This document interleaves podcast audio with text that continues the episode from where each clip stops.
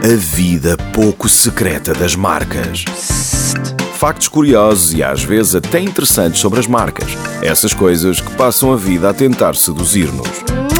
Com João Soares Barros. No tempo dos romanos, o silfium, ou sílfio, era uma planta idolatrada, cujo valor no mercado chegou a ser superior ao do ouro. O caule e as raízes eram comestíveis, e os criadores de gado diziam que obtinham uma carne mais macia se alimentassem os seus animais com esta planta. As flores eram matéria-prima para perfumes e a seiva, depois de desidratada, podia ser ralada para servir como tempero. A planta tinha ainda diversas aplicações médicas, desde hemorroidas a mordidas de cães. Infelizmente, não chegou aos nossos dias.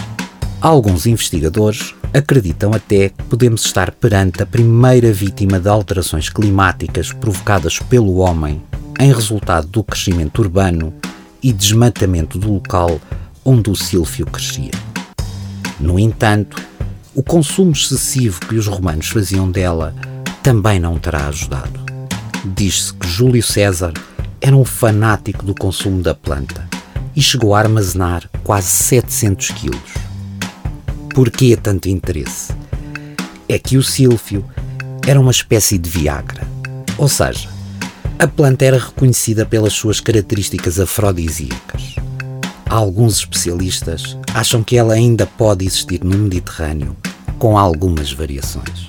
A vida pouco secreta das marcas. Na radar.